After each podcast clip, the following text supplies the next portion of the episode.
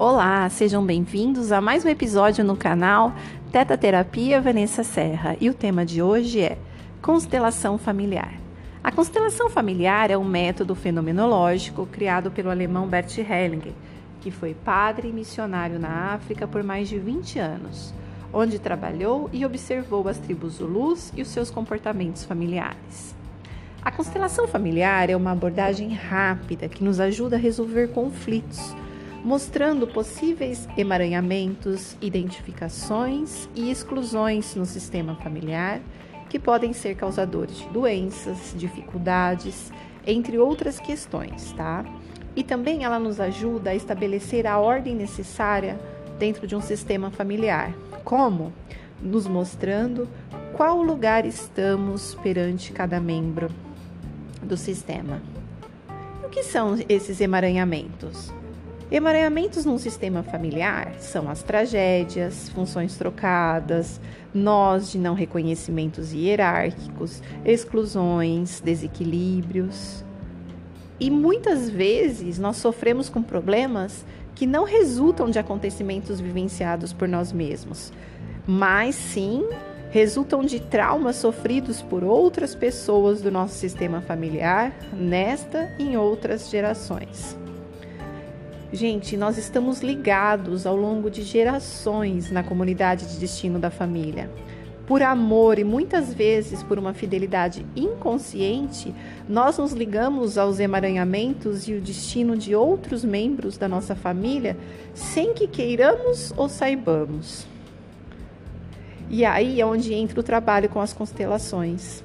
Seja em grupo ou individualmente, a constelação ela propõe mudanças e soluções que visam harmonizar as relações no sistema. Como? De maneira que cada um possa pertencer igualmente e tomar o lugar que lhe é adequado.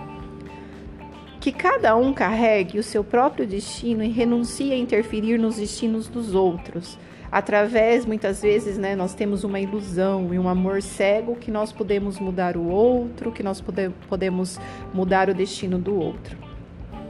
De maneira que possamos reconhecer o preço que os outros membros do sistema pagaram, algumas vezes com a própria vida, e que hoje nós possamos re reverenciar né, este alto preço que os outros pagaram sem pagarmos novamente através dos sofrimentos individuais. A questão é reconhecer tudo o que foi vivido, do jeito que foi vivido, sem julgamentos, para que hoje nós possamos né, nos libertar.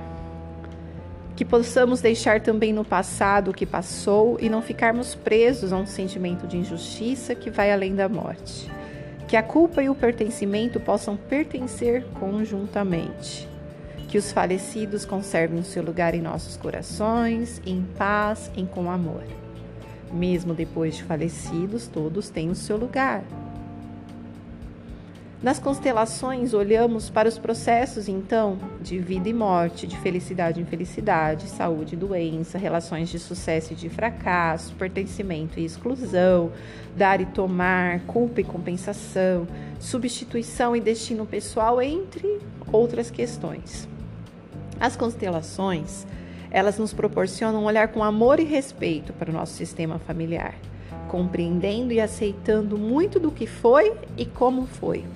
Assim, nós nos libertamos e conseguimos caminhar para um lugar onde possamos construir uma vida mais saudável, sem julgamentos, sem busca de culpados, livre de amarras e emaranhamentos doentios, que muitas vezes não nos deixam viver plenamente a nossa vida, né? A gente fica com aquela sensação de estar tá amarrado, não entende por quê.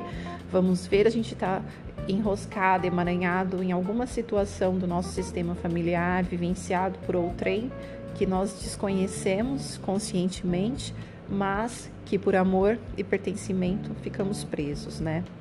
A constelação, então, ela está a serviço do amor e da reconciliação com o sistema e com nós mesmos. Eu costumo dizer que a constelação é um grande presente que nós podemos nos dar, né? Onde nós reconhecemos o nosso lugar perante a família, reconhecemos como nós estamos interagindo com a nossa família, em que lugar eu estou me colocando, eu entendo quanto é mais saudável voltar para o meu lugar quando eu estou fora dele.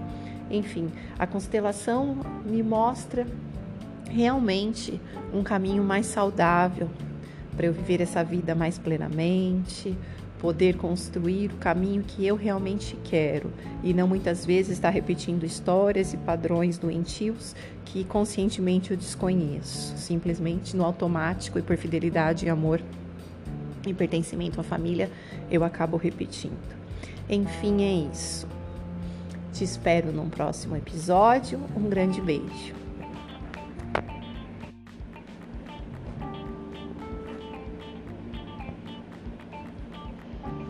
Mm-hmm.